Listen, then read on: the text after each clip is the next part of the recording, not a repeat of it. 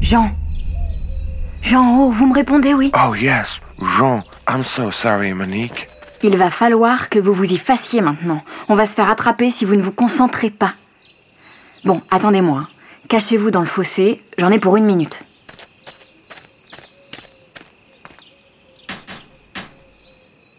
Henriette C'est toi Oui, enfin, c'est Monique là.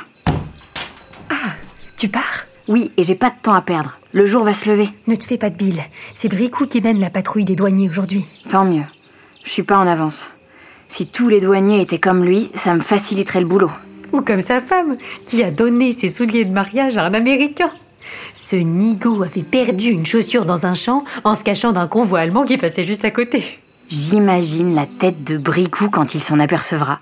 Le pauvre. En tout cas, ça nous soulage drôlement qu'il accueille des hommes à son tour. On commençait à être à l'étroit ici avec Nelly.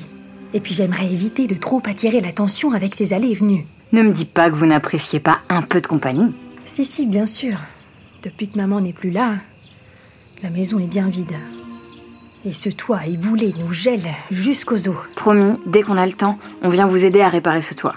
Pff, jamais de bombardement ici, il a fallu que ça tombe sur votre maison. Bon, il faut que je me dépêche. Ta sœur a pu préparer les papiers pour les prochains colis Oui, Nelly y a passé sa nuit, à s'en brûler les yeux. Tu les prends à tour tour Oui, comme d'habitude, c'est plus sage. Je vais pas me trimballer dans toute la France avec des faux papiers, en plus de mon aviateur déchu.